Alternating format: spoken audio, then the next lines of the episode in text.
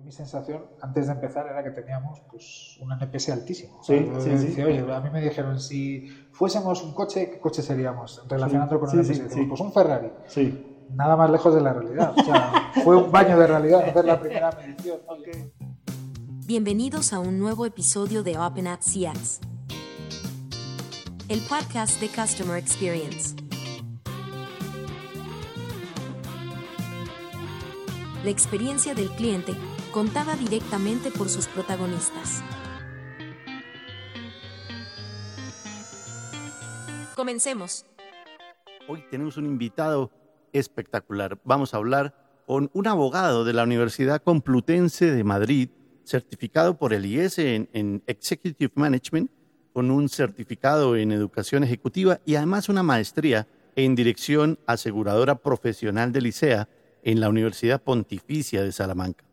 Adicionalmente está certificado por la Universidad Complutense de Madrid en realidad virtual y aumentada con formación en VR y AR, en metaversos y creación de contenidos a través de casos de uso reales, alineando con los objetivos del negocio los KPIs adecuados. Cuenta también con licencias y certificaciones en metodologías Scrum, IT Service Management, Project Management y gestión del cambio, entre otros. Él inició su carrera profesional en España como consultor, como inspector de organizaciones técnicas y comerciales y desde el año 2016 como director de relación con el cliente, gerente de procesos IT y director de tecnología y medios del grupo Albia de servicios funerarios. Luego desde allí migró a México para laborar en el grupo Galloso como actualmente director de personas, proyectos y procesos ya hace casi un año al momento de realizar esta conversación. Él ha sido reconocido por sus colegas del medio como uno de los mayores expertos en el campo de la experiencia del cliente en el sector funerario y también en sostenibilidad en la industria funeraria, donde ha trabajado por muchos años gestionando y garantizando que las generaciones futuras dispongan de recursos suficientes para un entorno limpio, justo y también socialmente disponible. Y además de eso, señoras y señores, fan destacado y orgulloso del equipo Real Madrid, démosle por favor una bienvenida muy especial a nuestro gran amigo de la casa, Emilio de Leiva Escobar. Emilio, bienvenido a este podcast Opinat CX, el podcast de Customer Experience. Muchas gracias por estar aquí y bienvenido. Bueno, pues muy bien, como les decía, bienvenidos a todos y nos está acompañando aquí Emilio de Leiva Escobar. Emilio, muchísimas gracias por participar en este episodio y compartir con nosotros todas las experiencias y las enseñanzas que tienes de el sector de, de, no solo en el que trabajas, sino en general, de experiencia al cliente y de Net Promoter System. Muchas gracias. Muchas gracias, un placer. Un placer estar aquí contigo. Buenísimo.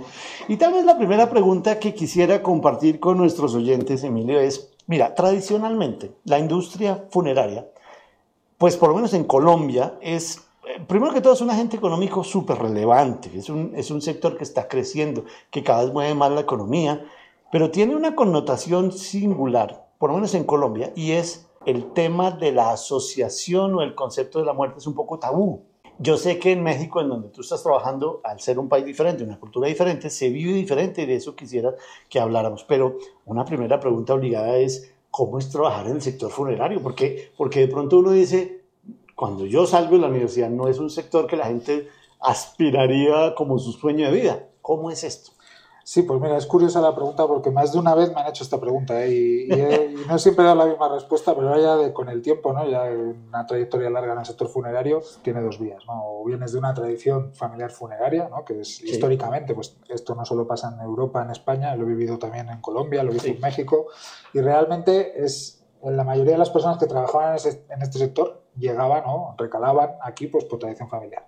¿Qué ocurre con los que venimos de fuera? Pues yo en mi caso, en España, pues es muy tradicional el seguro de decesos. Sí. Entonces muchas de las personas que entrábamos en trabajar en compañías aseguradoras que son fuertes en el sector del seguro de decesos, pues hemos acabado en una funeraria, ¿no? Pues por decir, oye, pues ya claro. que tienes experiencia en el seguro de decesos, mira, vamos a comprar o vamos a directamente a montar una compañía funeraria y queremos expertos en el seguro de decesos que las gestionen. Pues ese fue mi camino, ¿no? Yo era consultor, trabajaba muchísimo en el sector eh, asegurador español, sobre todo en compañías del seguro de decesos, y a raíz de eso, pues mi experiencia dijo, oye, pues creemos que podemos confiar en ti para dirigir el área de clientes de una compañía funeraria que depende de una compañía de seguros. Bueno, allí acabé y la verdad es que como ya lo conocía no me generó ninguna ningún rechazo. ¿no? Ninguna prevención, sí, ninguna... Sí, porque hay muchas personas que todavía le ven, son aprensivas, ¿no? dicen, oye, el sector funerario. A mí fue un descubrimiento para mí total descubrí un mundo en el que hay mucho que hacer, que es mm. un mundo, entre comillas, y si me permiten la expresión, sexy, porque trabajar en este sector, la verdad es que ayuda mucho, aprendes mucho y al final, en resumidas cuentas, creo que gestionar emociones, que es lo que hacemos muchas veces los, los servicios funerarios, es un plus. ¿no? Yo, yo entiendo que habrá profesiones muy bonitas, pero yo a cualquier persona que conozca le animaría a trabajar en el sector funerario. Mira, y me encanta lo que nos cuentas porque se alinea con la sensación que yo tengo. Nosotros en Opinat, eh, en, el, en, digamos, en la operación de España, pues hace mucho tiempo estábamos trabajando con el sector funerario, pero yo, yo, yo personalmente me incorporé al sector, pues hace muy poco. Y tuve esa sensación, por eso te preguntaba, porque yo decía, bueno, ¿y cómo se mide la experiencia? Y cuando entro a este mundo me doy cuenta que no solamente tiene todo el sentido medir la experiencia, porque estamos hablando de un momento en donde si hablamos que la lealtad nace de la conjunción de factores racionales y de factores emocionales, estamos justamente hablando en un momento tal vez más emocionalmente demandante de las personas. Y por supuesto que tiene que haber una gestión de esa experiencia. Totalmente de acuerdo. O sea, date cuenta, nosotros al final, cuando recibimos a un cliente, cuando viene alguien, una familia o bueno, alguien que ha fallecido, trae inmediatamente, oye, falleció mi papá, falleció mi mamá, incluso mucho más radical, falleció mi bebé nosotros sabemos que vienen personas que están en ese punto de dolor extremo y que necesitan de alguna forma gestionarlo de la mejor manera posible. ¿no? Entonces, efectivamente, sabemos que el cliente que llega hasta nosotros con una necesidad así está en un punto emocional, pues podríamos decir, totalmente extremo. ¿no? y la mayoría de los casos es así. En algunos casos no, porque bueno, pueden ser muertes más o menos predecibles, pero siempre tenemos ese punto de he llegado hasta aquí y ahora tengo que, hacer algo que no quiero hacer, tengo que entrar en un sitio en el que no quiero estar, pero necesariamente tengo que pasar por este trance. Entonces, es nuestra responsabilidad saber gestionar esa emoción, ¿no? Y por eso, efectivamente, es muy importante la medición que tenemos nosotros o poder medir esa sensación que tiene ese cliente, cómo lo hacemos y sobre todo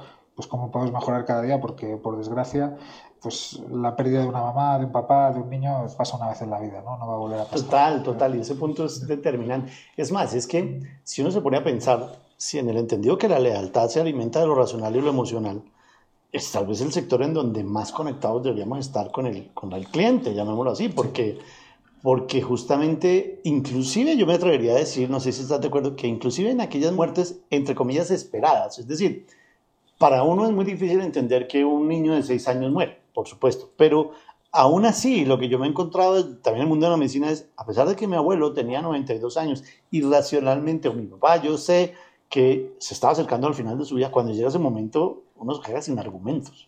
Sí, sí, sí, eh, es total. O sea, al final es una, como si dijésemos, nosotros nos orientamos mucho a saber cómo enfocar esa gestión del duelo. ¿no? Oye, yo sé que iba a pasar algo, ha pasado, era muy previsible, pues seguramente el duelo que yo tenga que pasar o ese tránsito, ese valle que tengo que pasar de dolor, seguramente no es tan eh, largo como el de alguien que no se esperaba su fallecimiento. ¿no? Incluso los momentos de desesperación varían. ¿no? normalmente las personas que llegan con un fallecimiento inesperado, con lo que llamamos nosotros servicios judiciales, eh, al final esas personas vienen con un dolor añadido, es decir, no me lo esperaba y no me ha dado tiempo a sin embargo, cuando vienen con, fallecimientos de personas mayores, abuelos que ya se esperaba que podían pasar, ha dado tiempo a la familia a despedirse. El duelo es totalmente de otra forma. Incluso puedes ver salas de velación en, las capillas o los sanatorios que nosotros gestionamos con gente que tiene una sonrisa en la cara, ¿no? Eso lo hemos vivido. Claro. Y ojalá todos pudiesen ser así, pero sabemos que no. claro, y ahí entra mucho el tema cultural, ¿no? Porque, porque, digamos, uno puede ver cómo en otras partes del mundo diferente al que uno vive, yo en este momento estoy aquí en vivo haciendo la conversación con Emilio, estoy en México. Y una cosa que, por ejemplo, me, me, me, llamó mucho la atención es el comparar el entorno de la funeraria cuando uno entra en Colombia. Aquí había una, ¿cómo se llaman? Las, las, las Catrinas. Las Catrinas. y ustedes, los que nos están oyendo, saben, son estas figuras con la calavera pintada llenas de flores, son muy simbólicas y muy alegóricas. Cuando yo entré dije, uy, pero claro, es que yo vengo con la visión de la funeraria en Colombia en donde no hay nada, es simplemente la sala, el, el cofre o el ataúd y, y ya. Sí. Aquí, y esa es la pregunta que quisiera hacerte, tú que has trabajado en España, en Latinoamérica, en Colombia mismo, en México, ¿cómo has podido vivir o qué has visto de cómo se vive la muerte? Aquí hay un día de muertos, aquí se decoran los altares, aquí el simbolismo de la calavera dulce y el, y el pan de muerto. Y todo lo que hemos visto, los que nos gusta, los que tenemos hijos pequeños y hemos visto la película Coco, ahí ya nos damos cuenta pues que, que aquí es diferente. Desde tu punto de vista, ¿qué has visto? Muy diferente, muy diferente. O sea, yo venía de, de España, donde la cultura funeraria es muy tradicional. eh, es incluso durante muchos años se ha visto bien externalizar el dolor, ¿no? Incluso era el que más externalizaba su dolor, era el que más quería, ¿no? Ajá, Al ser ajá. querido. Y he podido vivir en diferentes países y con otras culturas en los que cambia radicalmente, ¿no? Y México puede ser el exponente del país en el que más distinto es todo, ¿no? Sí. Aquí desde que son niños se les acostumbra a que la muerte es algo que está a su lado siempre. O sea, Sí. todos los años celebran la festividad del Día de Muertos. Sí. El día 31 se celebra la de los niños y el día 1 la de los adultos. Entonces, Ah, yo no sabía que había sí, dos días sí, sí. separados para De la- hecho, a lo largo de toda la semana del Día de Muertos, cada día se conmemora la- el fallecimiento pues, o de niños o de abuelos. O de... entonces, yo me sorprendí mucho la de los niños porque Claro. ves los cementerios, pues niños que van a ver a sus hermanos que han fallecido o- y no vas a ver a nadie llorando ni nadie pasando mal, al revés. Ves a la familia que se junta, que se une, Sí. que acude a un cementerio, que adorna con un colorido, como eso lo saben hacer los mexicanos, ¿no? Sí, que, que son especialistas en esto. Y claro, lo ves con envidia. Digo, ¿cómo me gustaría que desde pequeño Claro. me hubiesen educado en este culto de, de la muerte? ¿no? Sí. Que no lo tenemos. Yo, por desgracia, en España no lo tenemos. Creo que en Colombia tampoco. No. Si bien creo que es un país muy alegre, Colombia también, seguramente más que España. En España se vive excesivamente triste, seguro. ¿no? Y, y además Sí. es que nuestra cultura es de que hay que vivirlo así. ¿no? Tal Entonces cual. es difícil cambiarlo. Pero en México, como bien dices, es festividad, paseo de, o sea, el paseo de la reforma se llena con el desfile del Día de Muertos, en el que vas a ver a la gente disfrazada, los niños disfrutan. sí. Incluso los niños tienen esa sensación de que el Día de Muertos es para recordar, incluso hablar con, con su familia fallecida. ¿no? Entonces, Sí. yo lo comparo con, con mi familia en España y digo, ojalá pudiésemos vivir algo así. Sí. O sea, digo, pero es muy difícil, muy difícil cambiar. Es, es clarísimo. Y eso que dices es muy cierto. En Colombia se asocia mucho al, al, al que si yo no estoy triste era que yo no quería al Eso es, familiar. eso es. Entonces, como yo lo quería tanto y se murió, pues yo debo estar muy triste. Eso es. Aquí es mm, lo que yo percibo es más una sensación como de agradecimiento que estuvo acá, como de homenaje. Sí, sí. De hecho, si, si te acuerdas anteriormente, por lo menos en Colombia, no sé, en España, se contrataban unas personas que se llamaban las lloronas. Efectivamente, en España igual, las plañideras, todavía Las hay. plañideras. Todavía hay. Sí, sí, sí. Entonces nosotros en determinadas zonas de España, hasta hace poco que he estado trabajando en el sector funerario español, sobre todo zonas de Galicia y zonas de Levante en Valencia, teníamos plañideras que además estaban muy reconocidas, o sea, señoras que realmente pues, se valoraba muchísimo su servicio y las familias querían contar con ellas porque daban una emoción al, al servicio, llorando, cantando, aplaudiendo, ¿En lo que serio? fuese, pero sí, sí, Sí. pero acudían allí y lo hacían. ¿Y era parte del servicio funerario? Eh, sí, de hecho en España se solicita muchas veces ¿Aún hoy? parte del servicio aún hoy. Sí, ¡Qué sí. va! Son zonas pequeñas, pero todavía se, se solicita. Y bueno, cobran un buen dinero, o sea, se dedican a eso. Hay, personas que se dedican a eso todavía. Ah, yo creí que había desaparecido ya. No, no, no, no, todavía, todavía. Y además, en algunos casos incluso Sí. es tradición. ¿Cómo, ¿Cómo voy a hacer un servicio funerario sin la plañidera que plañidera. estuvo con mi mamá, con mi papá, con mi abuela? Ah, además Sí, es, claro. Es sí. la playera Es la oficial de- de, la es la familia. oficial, evidentemente, porque es un entorno muy rural. Sin embargo, aquí en México, por ejemplo, he visto algo muy curioso. Yo la primera vez que entré en una capilla en México, escuché música de mariachis y vi un grupo de mariachis en una sala de velación. 15 mariachis Sí, cantando canciones de despedida al fallecido. Fue un choque porque yo lo Claro. planteaba imposible en España. ¿cómo Claro. puede? Pero aquí, sin embargo, las salas que estaban cerca de esa sala de velación Se de otros fallecidos se unían a, a la música. Sorprendente. Se le rompe a uno la cabeza. Sí, sí, es algo. Y, y una pregunta sí, más sí. por curiosidad que otra cosa. En, en Colombia se da eso, pero lo curioso es que no es en todos los estratos sociales. Suele asociarse con estratos no tan altos el que vaya al mariachi al cementerio.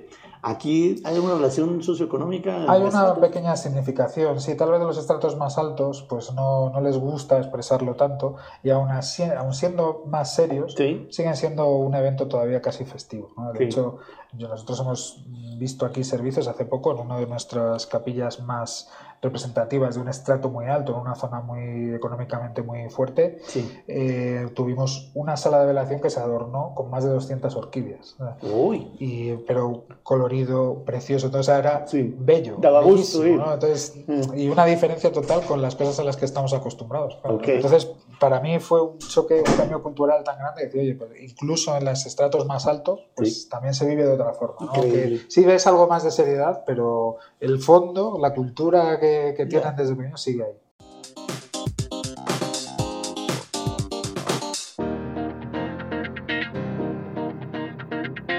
Mucho de lo que se habla en el entorno de la experiencia es que yo tengo que aprender a hablar el lenguaje de mi cliente porque es el cliente quien percibe el valor de lo que yo hago.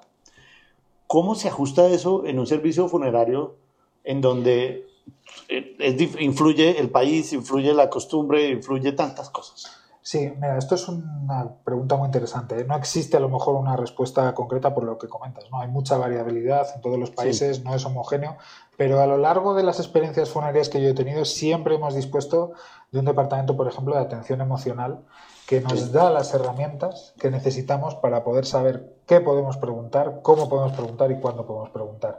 Entonces, de alguna forma nos da la guía. ¿no? Entonces, yo siempre he tratado que en, en los países en los que he estado, en España, en Colombia y ahora en México, tener expertos. Sí. Eh, en este caso tenemos una psicóloga mexicana que nos ayuda y nos indica dentro de nuestro Customer Journey a lo largo de ese servicio funerario, oye, este es el momento adecuado. Primero, porque no vas a generar un daño y segundo, porque vas a tener éxito en, esa función que necesitas de, de tener ese pulso, ¿no? de detectar esa emoción ¿no? y poder decir, oye, ¿cómo estás? ¿Lo he hecho bien? Porque evidentemente en ese momento a lo mejor ni siquiera tienen criterio para valorar si lo estoy haciendo bien o mal, ¿no? Porque Correcto. tiene que pasar el duelo o tenemos que... Entonces, colaboramos mucho con, con expertos, sobre todo en este caso psicólogos, que nos indican, oye, para este tipo de cliente en este servicio funerario de esta forma, es mejor hacer la pregunta en este momento. Entonces, siempre intentamos adaptarnos a eso. No es lo mismo un duelo eh, de alguien que ha perdido un niño, es muy difícil no hacer daño preguntando, ¿no? Sí, Eh, hay, sí, que, claro. hay que saber cómo hacerlo. Claro. Y no tiene nada que ver pues, con alguien que estaba muy enfermo y va a morir, se puede hacer la pregunta inmediatamente. Claro. Entonces nosotros medimos muy bien los tiempos y nos asesoramos mucho, sobre todo necesitamos mucho criterio técnico Sí. de cómo tengo que enfocar el momento, la cuestión y cómo puedo interpretar los datos. ¿no? Que- que- que- Y buenísimo porque mira, quienes nos están escuchando, esto es, esto es un tema en el cual uno dice que la experiencia memorable se nutre de la cultura por el diseño del sistema. Lo que yo te estoy escuchando y me parece fabuloso es, a pesar de que es por diseño, es casi que personalizado. Sí. A veces se entiende mal el que, como es por diseño, es igual para todos. No, no. Pero lo que me estás diciendo es error. Sí. Esto es diferente por el arquetipo, por el tipo de cliente. Eso es, nosotros hemos llegado incluso a definir arquetipos de servicio. O sea, Ah, sabemos, incluso llega a un nivel de detalle que, que, bueno, los psicólogos trabajan muy bien. Por ejemplo, si hablamos de duelo infantil, no es el mismo el duelo infantil de una madre soltera, de una Sí. monoparental, Sí. que de una pareja joven, que de una pareja de mediana edad o incluso mayores. O sea, tenemos que llegar a enfocar y conseguir saber, oye, cuál es el estado emocional o el patrón de estado emocional que puede tener pues una madre que ha sido madre sola, ha criado a su hijo sola y de repente fallece el hijo. Pues ese dolor se puede multiplicar mucho más que en el caso de que haya otra persona que, en la que se pueda apoyar el duelo. ¿no? Entonces, claro, todo esto, nosotros al principio pues medíamos la experiencia del cliente del mismo modo para todos, ¿no? Sí. O pensábamos que podíamos hacerlo igual para todos. Y los datos han demostrado que no, que hay que ser muy cuidadoso en, en qué perfil de cliente se puede seleccionar. Y bueno, esto lo hacemos muy bien con, con vosotros, en colaboración con vosotros, porque también sabemos cómo puedo filtrar aquellos casos que tengo que realmente evaluar ese estado emocional. ¿no? Buenísimo. Y quisiera conectar también esto, Emilio, con esta pregunta y te la voy a, a- leer, eh, digamos, eh, tal cual, para que tú nos ayudes. Si tú tuvieras una conversación con el director de una empresa de otro sector diferente, o sea, haz de cuenta, yo no estoy en el uso funerario, yo manejo, no sé, invéntate el sector económico que tú quieras, y yo apenas voy a iniciar por primera vez la implementación de un sistema NPS. Me has hablado de journeys, me has hablado de personalización, de diseño del sistema, de entender la cultura, de hablar el lenguaje del cliente. ¿Qué consejo práctico o clave de éxito le compartirías para que él fuera más exitoso y lo hiciera más rápido y mejor? Mira, mi experiencia, y esto creo que son dos consejos los que se pueden dar. Primero, nunca, nunca, nunca obsesionarse por el dato, el número. O sea. Yo lo que no puedo hacer es medir mi NPS para dentro de un mes tener un 100, porque eso es, eh, una pérdida de tiempo. O sea, el número es el que es. Los clientes no ven cómo somos. Entonces, tal vez, y, eh, y sería el segundo consejo, primero conócete muy bien por dentro, es decir, qué es lo que estás haciendo, cómo lo estás haciendo, eh, de qué forma planteas tu estrategia de trasladar valor a, a tus clientes quiénes son tus clientes o, o, quién es el cliente. Y luego una vez que tienes eso, empiezas a implantar la estrategia NPS. Nosotros en nuestro caso siempre hemos arrancado los proyectos los que hemos estado sabiendo que los datos de, de inicio no nos, nos, podían dar una, pues un orden de magnitud, oye, más o menos me coloca ¿no? eh, o me puede posicionar, pero no es importante, no es la meta. La meta es precisamente todo lo que vas a obtener de lo que te falta para llegar a tu meta. ¿no? Y lo hemos hablado en alguna ocasión, ¿no? con, sobre todo aquí en, con personal de Galloso. Oye, ¿está bien tener un 70% de NPS en el sector funerario? Bueno, es el que te puede salir de primeras. ¿no? Sí. Lo, lo, bueno sería que una vez que arrancas y llevas un tiempo gestionándolo, sepas si eso era bueno o malo y si ese 30% que te resta va a llegar a un 100 es alcanzable o no, ¿no? Okay. y tener el rédito de ahí. Pero yo sobre todo diría no obsesionarse en ningún caso por el dato de principio, sí. porque no te dejaría ver realmente sí. lo que tienes que hacer. Y por otro lado, pues eso, conócete y haz lo posible por tener recursos para poder implantar una buena estrategia en EPS. Que no se quede simplemente en el dato y ya lo hemos yeah. conseguido y, y cerrar. En tu visión, y estoy 100% claro con eso que dices, pero me queda una duda. Uno, en, la, en el camino de conocer las empresas, encuentra mucho eh, empresas que su foco es el número. Y la medición es el número, o sea, eso es lo relevante y, y 70 porque no tengo 75 y cuando tenga 75 porque no tengo 80. ¿Cómo ves tú eso? ¿Por qué entonces, si, si tu recomendación es lo que importa no es el número, ¿Por qué la gente se enfoca tanto en el número? ¿Y a dónde lo lleva eso? Bueno, por desgracia vivimos en el, hoy en el día a día ¿no? de, de, los datos y los números. ¿no? Ya todos sí. nuestros stakeholders nos, nos hablan de, oye, yo necesito datos, necesito ratios, necesito sí. KPIs, necesito que estés continuamente dando datos. ¿no?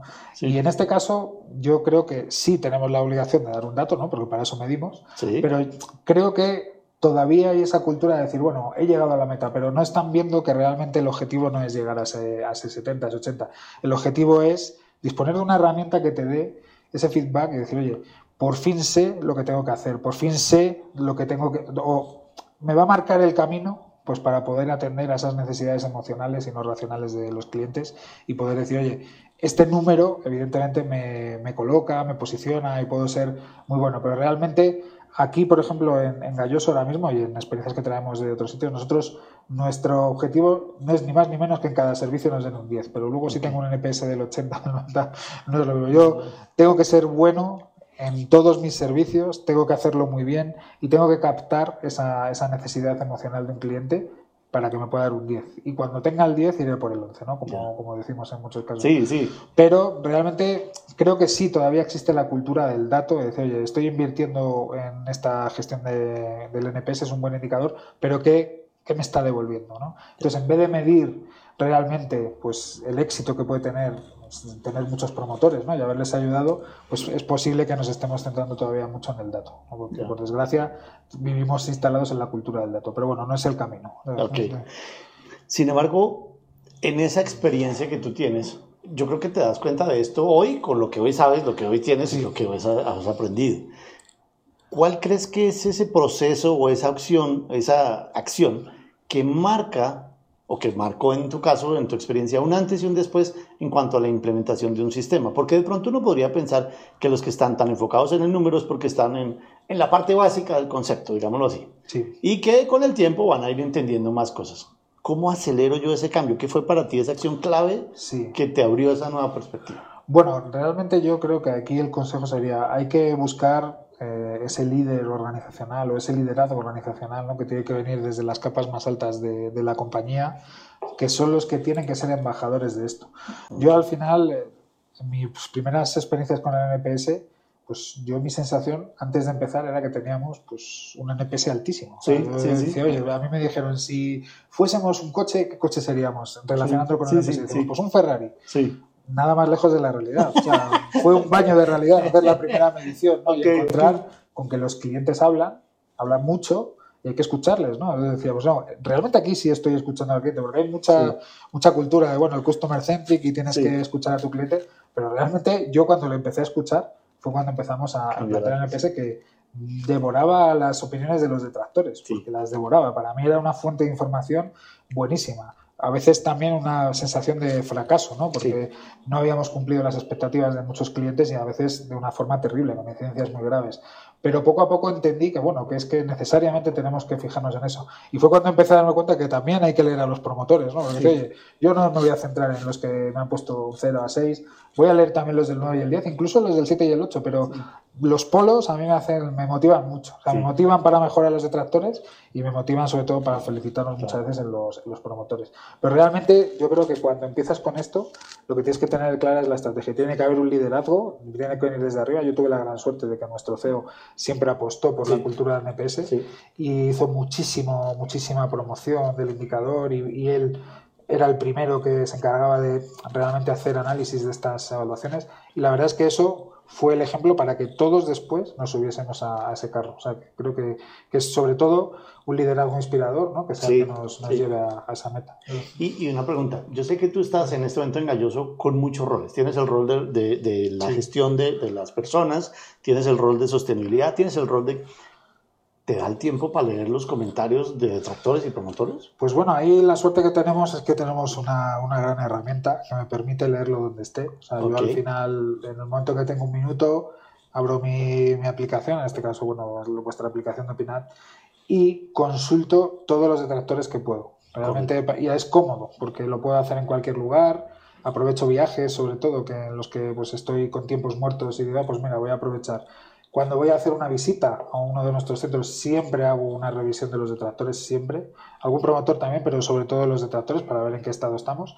Y la verdad es que creo que esto ha hecho que todo mi equipo, que es un equipo sí. bastante amplio, sí. empiece a tener esta cultura. Entonces, ya es, no, porque si no lo he leído yo, lo ha leído alguien de mi equipo y lo comentamos, sí. oye, has visto este detractor. Entonces, creo que hemos conseguido a nivel colectivo tener esa cultura de lectura de tractores y no me es una pérdida de tiempo en ningún caso. ¿eh? Y, y, me encanta porque la palabra clave que usas ahí es cultura y es, yo alguna vez trabajé en temas de seguridad industrial y alguna vez hablé con, pues con, con integrantes de equipos del eslabón más bajito, por decirlo de la mejor manera, de la, de, la, de la pirámide empresarial típica que es hacia arriba. Aquí ahorita vamos a hablar de la pirámide invertida, pero digamos que en ese momento, estaba hablando hace unos 10 años, el obrero de patio en un sector petrolero, básicamente. Es una persona que no tiene mayor educación escolar eh, y que trabaja, de hecho, a veces por un tiempo corto porque es de la comunidad, no es ingeniero de petróleos, viene, hace unos trabajos manuales de poca habilidad necesaria ni poca capacitación,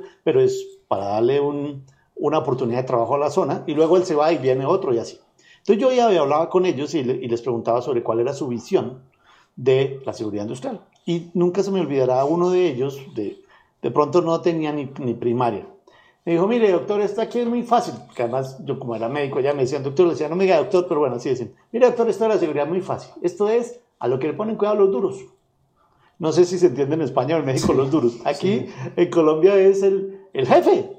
Si mi jefe le para bolas a esto, le pone cuidado a esto, a eso yo le pongo cuidado. A lo que él no le ponga cuidado, no.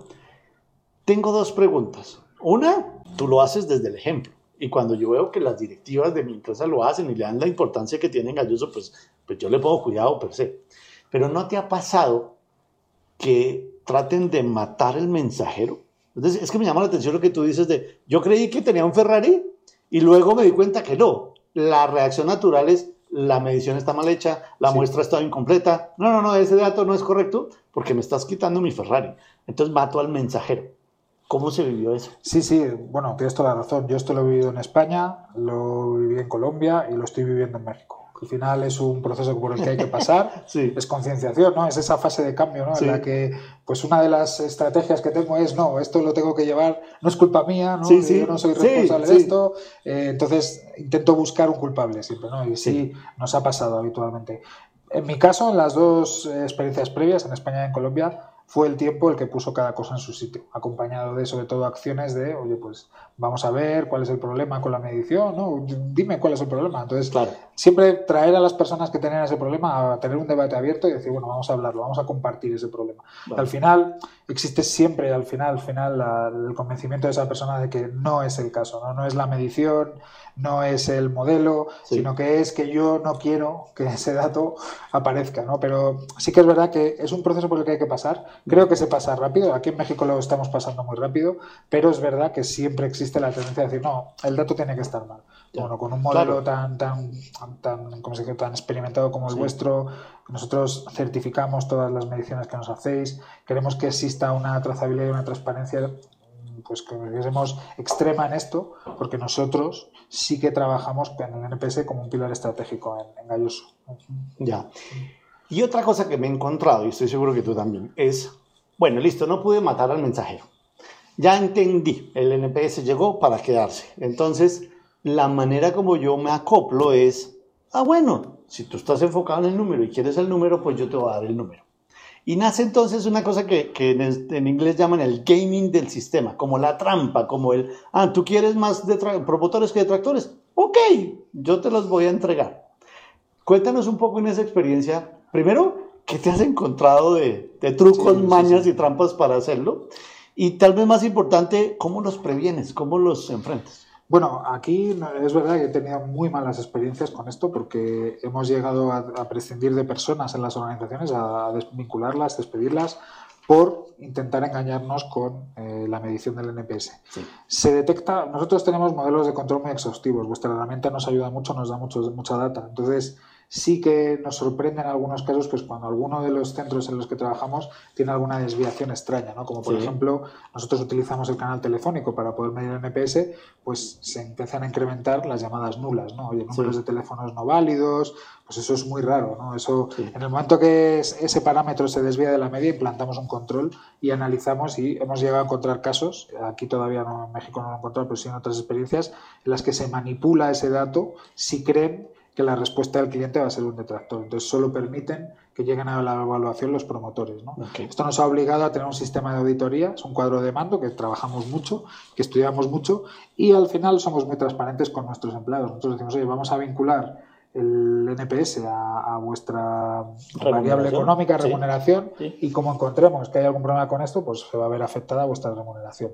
Siempre existe la tentativa de poder tener algún tipo de trampa, truco. Hemos encontrado también casos en los que hacen una previa al NPS. ¿no? Nosotros ah, no lo hemos prohibido, pero sí nos hemos encontrado con que existe cierta llamada de, bueno, le van a llamar y le van a pedir una nota, usted por favor deme un 9, un 10. La verdad es que no lo hemos llegado a prohibir porque yo siempre he pensado que eso es malo para el que lo hace. O sea, yo no creo que le aporte ningún beneficio. Yo creo que al revés. Si ya lo has hecho mal y haces esa llamada, pues te van a puntuar peor todavía. No, no. O sea, yo no creo que no tenga ningún beneficio esa llamada. Por eso, pero ponemos mucho énfasis en el control, análisis de los datos. Yo en el comité ejecutivo, como miembro del comité ejecutivo, presento el cuadro de mando de NPS todos los lunes y cualquier desviación atípica la analizamos muchísimo y hacemos auditoría. O sea, tal vez el, resumen sería ahí es estar muy presentes y conocer el desempeño del sistema y entenderlo como sistema. Eso es súper claro porque si yo me enfoco en el número, pues el equipo me da el número, pero si no tiene una conciencia no tiene una sensibilidad al propósito detrás de esto no se convierte en sistema. Y entonces, pues, es como cuando el niño, eh, pues, no tiene una conciencia de lo que es hablar con la verdad, dice, ah, pues, para que no me castiguen, yo digo una mentira. O le digo a mi papá, es que fue mi hermano, regáñelo a él. Y eso es el comportamiento humano. Lo mismo pasa acá y tú no lo dices, es, ah, es que no fue mi culpa. Y hay una frase que, que, que hemos escuchado y me gusta mucho y es, listo, no fue tu culpa, pero es tu responsabilidad, porque al final del día es el cliente. Totalmente. Si nos está escuchando alguien que está en este momento pensando en si sí me lanzo o no a esto, ¿tú qué dirías en términos de, la, de tu experiencia?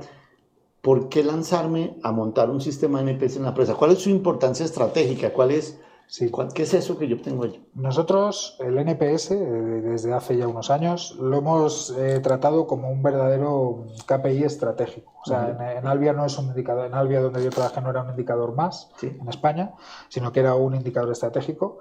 En Colombia la misma experiencia y aquí en Galloso lo tratamos igual. Es decir, cuando hablamos del pilar estratégico de la excelencia, nosotros siempre mencionamos el NPS. Entonces creo que es un buen indicador para medir tu excelencia. Y ese sería el número. ¿eh? No- pero no nos vamos a quedar ahí. Nosotros estamos, eh, tanto en Galloso como en experiencias previas, certificándonos en calidad. Eh, Queremos certificarnos en la ISO 9001. Yo cuando los auditores vienen a verme, les digo, sí, tenemos el NPS, pero ven que no solo tenemos la cultura del dato, sino que Sí. todo nuestro proceso de mejora continua, tanto desde atención emocional, eficiencias en procesos, experiencia de cliente, tienen como input los resultados del NPS, pero no los resultados a nivel numérico, sino el análisis que hacemos minucioso de los detractores y de los promotores y nos permite generar un modelo de mejora tan, tan, tan, eh, voy a decir potente, pero lo que quiero decir realmente es solvente, porque es un modelo muy contrastado. Eh, la verdad es que los auditores en calidad les encanta y para nosotros, y yo a cualquier persona le recomendaría decir, empieza este camino porque te va a ayudar a mejorar no solo ya el pilar de la excelencia, sino cuando tú eres excelente, mejora todo. Mejorará tu eficiencia, mejorará tu crecimiento, generarás más ingresos, tus accionistas estarán más contentos. Eso lo puedes hacer Sí. directamente adoptando una estrategia muy seria y muy solvente del NPS. Buenísimo, buenísimo. Si tú volvieras a ese lugar del que nos escucha ahorita, como digo, del borde del Sí. precipicio, y obviamente entendiendo que lo que uno va aprendiendo en la vida son esas lecciones que luego aplica y se llaman experiencia y se llaman, eh, digamos, aprendizaje.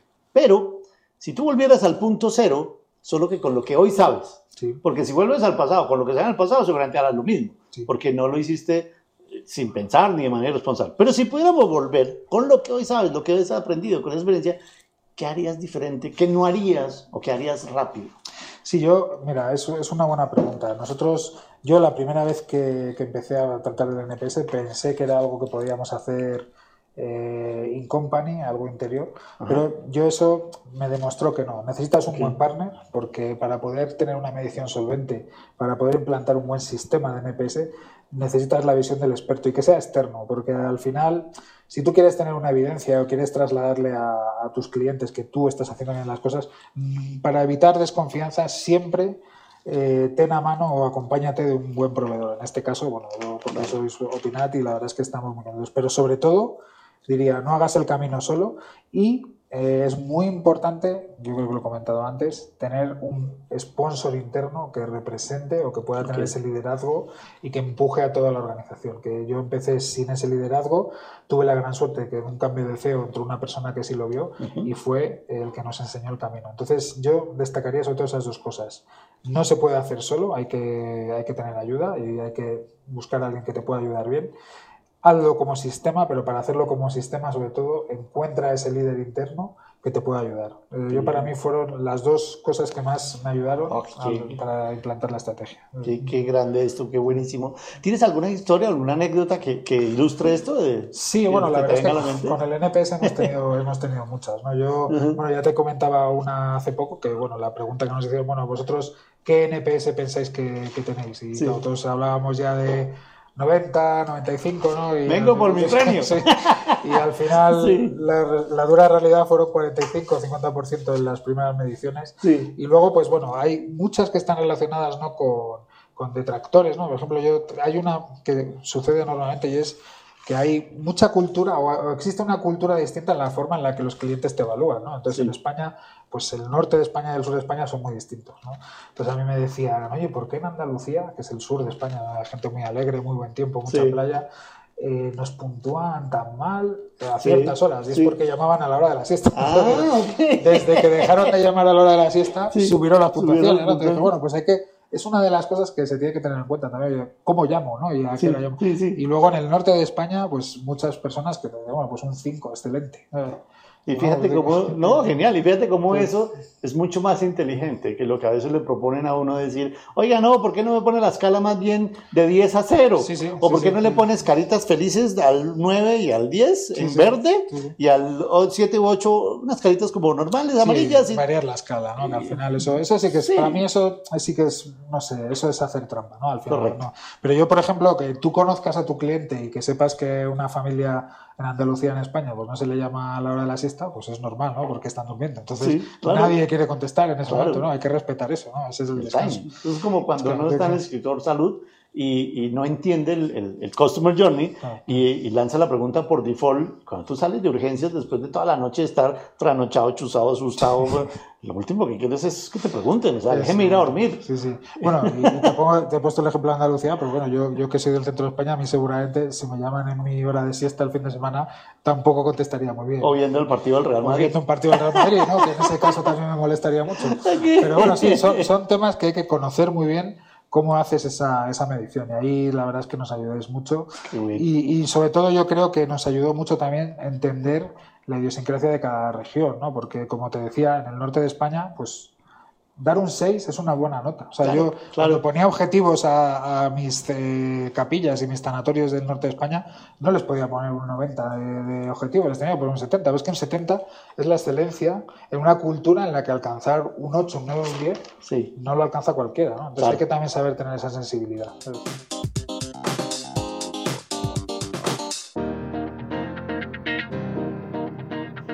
En ese orden de ideas, para crear una experiencia memorable, en tu caso, además, en un tema, porque es que en el sector funerario lo más lógico sería, yo no me quiero acordar de ese momento. O sea, yo me quiero acordar de cuando fui a conocer a España, yo me quiero acordar de cuando nació mi hijo, yo me quiero acordar de cuando me gradué de la universidad, pero cuando murió mi padre no me quiero acordar. Claro. No quiero que sea memorable. Ojalá sí, sí, se sí. me olvide.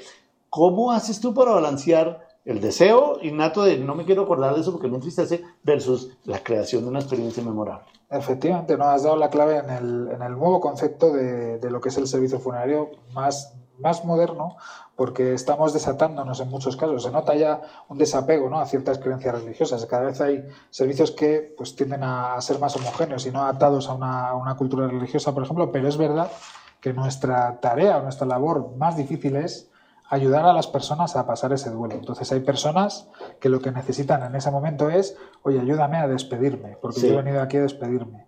Y el enfoque actual que estamos teniendo en muchas funerarias no, no es un tema innovador engañoso, pero sí queremos acompañar a esas familias a que celebren la vida de alguien y Sí. no sufran su muerte, sino, oye, podemos cambiar el criterio y, ay- y ayudaros a celebrar la vida y a despedir dignamente a esa persona. Porque al final, si tú tienes una buena despedida y consigues cerrar el duelo, que es lo que nos dicen los psicólogos, lo más difícil es cerrar el duelo, ¿no? Sí. Hasta hace poco muchas funerarias comercializaban recuerdos con los que podías tener, oye, pues lleva para siempre a tu pariente en una joya. Sí, Pues hoy en día eso ya se está di- diciendo, no, no es el camino, porque es, el duelo no desaparece, o sea, tú siempre vas a tener ese duelo abierto. Sí. Entonces, ahora estamos más orientados a la forma en la que podemos ayudar a la gente a cerrar su duelo. Es voluntario, ¿eh? tú puedes Sí. mantener un duelo, pero lo que sí te decimos es, tienes que afrontar el momento de cerrarlo. A lo Sí. mejor es dentro de un año, dos, tres, seis, pero busca ese momento y si puedes hacerlo ya, hazlo ya, porque entonces, más que un buen recuerdo, te llevarás un recuerdo positivo. Sí. Entonces, que podrá ser más o menos doloroso, pero lo cerrarás de forma positiva y no negativa, porque siempre vas a tener el duelo abierto. Entonces, nuestra tarea en estos momentos es ayudar emocionalmente a las familias para que consigan hacer una despedida y si no quieren hacer la despedida, enseñarles el camino a que finalmente tendrán que hacerlo. Total. Hoy en día pasa eso. Es verdad que en España, como te decía, la cultura es distinta, es más de perdurar el duelo. Entonces, si perdura y es más sufrido, Sí. pues parece como que había más cariño, ¿no? Entonces, Sí, sí. se, todavía se potencia mucho eso, pero detectamos que está cambiando muchísimo el, el tipo de servicio funerario. De hecho, en España yo trabajé con una startup que, Sí. que ellos vendían o promocionaban servicios funerarios distintos. Ellos Ok. tenían la experiencia del dron que se llevaba las cenizas y las, Ok. de- las tiraba en el mar en un atardecer. ¿no? Guau. Fíjate qué momento Sí, tan sí, potente de despedida, ¿no? porque eso cierra el duelo. O sea, es que es la despedida y es tan bonito que a lo mejor el recuerdo que se te queda, oye, ¿te acuerdas cuando salió el dron y estaba cayendo el sol? Sí, sí, sí. Y que, pues es una cosa que dices, bueno, pues puede tener un sentido si, si le buscamos ese beneficio emocional. Total, Claro, no beneficio podemos hacer cualquier cosa, pero sí tenemos que buscar el refuerzo positivo en la despedida, no el negativo. ¿no? Y un poco resignificar ese momento, ¿no? Sí, sí, Es, sí. es transformar. Celebrar una vida. Yo, digamos, Sí, sí, lo sí. que, a lo que a veces he logrado entender, sí, celebrar una vida, esa es, Sí. esa es la definición. Es Sí, como sí. decir, sí, la vida no va a ser igual porque él ya no está o ella no está, Sí. pero se puede vivir después de ella y Sí. eso es lo que ella, esta persona, totalmente es resignificar el momento. Qué sí. importante eso Sí, sí. y qué disruptivo entenderlo como uno de mis objetivos de negocio. Sí, nosotros estamos muy, muy dirigidos a eso. De hecho, nuestra estrategia irá por allí, respetando siempre la tradición del que quiera tener tradición Sí. y el que quiera prolongar su duelo lo prolongará. Ahora bien, nosotros como prescriptores de un servicio funerario Sí. siempre vamos a buscar que la persona tenga ese momento en el que haya esa resignificación del momento, ese refuerzo positivo y que al final conmemore o celebre pues la vida de una Conmemore. persona o los buenos momentos. Total. Entonces, Una, una, y haciendo como dicen en España, un cambio de tercio. Sí. ¿ya? Y, y quiero agradecerte mucho todo lo que nos has compartido, lo que nos has dicho, creo que es, es invaluable la información, pero no me quiero despedir sin antes hablar un poquito más de Emilio como Sí, la persona. sí. Y encontré, preparando esta entrevista, una cosa que se llama el cuestionario de Proust. Sí. Dicen que eso no lo escribió él, pero es un cuestionario que él respondió dos veces en su vida. Es una serie de preguntas que de pronto nada tienen que ver con lo que veníamos hablando, pero quiero hacer este experimento. Son 31 preguntas. Yo las perfecto. tengo aquí, tú no las estás viendo. Sí. Quiero que me digas tres, un número al azar entre 1 y 31. Yo te leo la pregunta y tú me lo respondes lo primero que se te venga a la mente. Vale, el 28. 28. ¿Qué defectos te inspiran mayor indulgencia? ¿Qué defectos me inspiran mayor indulgencia? Bueno, a mí, por ejemplo, para mí es un defecto. A lo mejor hay personas que no lo ven como un defecto. Sí. A mí las personas que son excesivamente impulsivas, Ok. ¿vale? que yo lo veo como un defecto, reconozco que es un rasgo del carácter y hay que ser muy comedido, sobre todo en nuestro sector. Sí. Pero la verdad es que Sí. creo que es muy modulable y creo que en muchos casos puede llegar a convertirse más que en un defecto, incluso en una virtud. Una virtud. Pero a mí el carácter impulsivo me gusta, pero Ok. tiendo mucho, soy muy protector con las personas impulsivas porque creo que tienen que buscar pues, ser más comedidas, ¿no? sobre todo en el sector en el que estamos. Buenísimo. Otro número. Vamos a decir 31. el 8. El 8. ¿Cuál es la cualidad que más te gusta de una mujer? De una mujer, pues. Puedes decir, no tiene nada que ver con lo que estábamos Estoy hablando. casado, eh, estoy Sí, casado, lo advierto, lo advierto. No, no, para mí yo creo que las mujeres, bueno, hoy en día la mujer, la verdad es que tenemos la gran suerte de que en una empresa como Galloso Sí. existen directivas, la mujer está muy integrada. Entonces yo creo que es muy bueno que una mujer esté empoderada. Esto se dice mucho hoy, o sea, pero para mí es una gran virtud. Yo tengo compañeras que, que son excelentes en su gestión, que asumen un rol directivo con mucho protagonismo. ¿no? Sí. Eso, Sí. y en ningún caso quiere decir que infrinjan o que tengan un liderazgo ejecutivo desde el punto de vista negativo. O sea, no es que no porque manden más quiere decir que estén más empoderadas. Sí, ¿no? O sea, yo las noto que este concepto de empoderamiento, pero en el lado positivo, yo diría, oye, pues sí, es, es sobre todo una mujer que puede tomar decisiones, que se siente integrada, que no se fija en detalles que, que son absurdos a veces, ¿no? Sí. que no tiene ese miedo a la discriminación, porque prácticamente en nuestro entorno cada vez hay menos y no existe. Entonces me gusta que las mujeres sean sobre todo decididas y empoderadas en el, Correcto. en el ámbito profesional. Un número, último número. Venga, vamos a decir el 30. El 30. Sí. Muy bien. ¿Qué te hace llorar?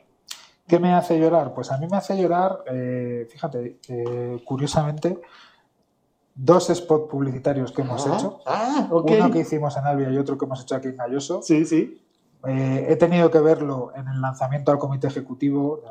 Me ha hecho llorar las dos veces, porque hablan de eso que hablábamos antes, de oye, ¿por qué vas a sufrir durante tu duelo?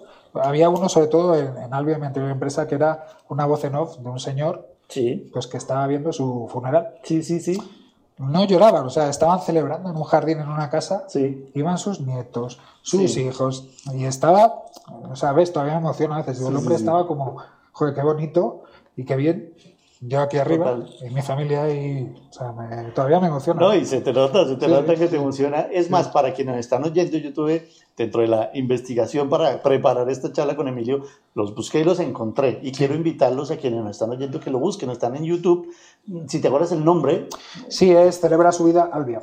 Albia, Sí, sí. De hecho, Es- el claim era celebra su vida, ¿no? Tal Porque cual. era un cambio. O sea, representando situaciones muy distintas a lo que pasa. Tal cual. Eso es súper recomendado. Y bueno, ya para reiterar el agradecimiento, pero antes de despedirnos, algo adicional que nos quieran contar, puede ser reforzar algo que ya me contaste o algo nuevo, algo que... Bueno, yo, bueno, que reforzar, gracias a ti y bueno, gracias a Opinat porque es un- una oportunidad, ¿no? De poder tratar estos temas, sobre todo de, tanto interés. Sí, Yo sí que le recomendaría a cualquiera que, que trabaje en una compañía, independientemente de que sea pues fuerza de ventas, relación directa con clientes, servicios especiales, siempre, siempre que, que traten de empezar con una estrategia de medición de la satisfacción del cliente y yo recomendaría utilizar el NPS porque además de esa satisfacción vas a obtener una voz clara del cliente de qué es lo que no estás haciendo bien, que para mí es lo que me ha ayudado muchísimo.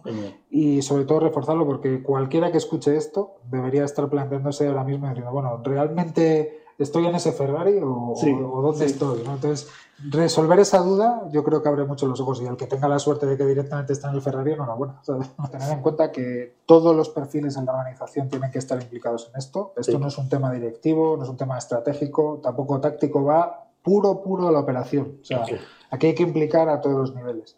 Es más, creo que es mucho más gratificante cuando conseguimos llevar eh, o implicar a toda la parte operativa, porque ellos son los que realmente al final están de cara al cliente. El hecho de que los directivos o, los mandos intermedios en la parte táctica estemos concienciados y lo apliquemos es bueno, pero es muy bueno y no debe faltar ese día a día con la parte operativa y testar y verificar que saben lo que es, que lo están implantando y sobre todo vas a encontrar personas que son auténticos líderes luego de, la experiencia del cliente. Y yo me he encontrado gente en todas las capas de la organización que tiene pues una vocación especial para poder medir las emociones del cliente y luego poder mejorarlas. Eso es muy importante. Emilio, mira, no tengo palabras suficientes para agradecerte, no solo por esta conversación, por tu apertura, por tu generosidad, sino porque, como les decía, yo en este momento estoy en México y Emilio además ha sido un anfitrión eh, impresionante. Entonces, muchas gracias también por recibirnos aquí en tu, en tu oficina, en tu vida y en tu rol en este engalloso. Todas las veces que queráis, porque ha sido un placer. Ya como he dicho antes, muchas gracias a vosotros y aquí estáis invitados cuando queráis venir. Y a cualquiera que nos escucha, si quisiese hablar conmigo, bueno, eh, la puerta abierta. O sea que perfecto. Buenísimo.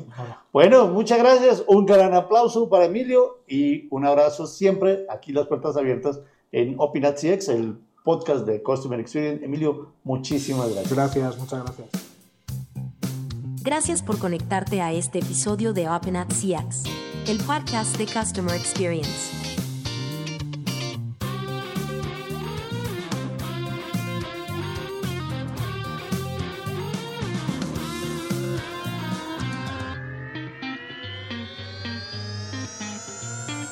Nos vemos en una próxima entrega.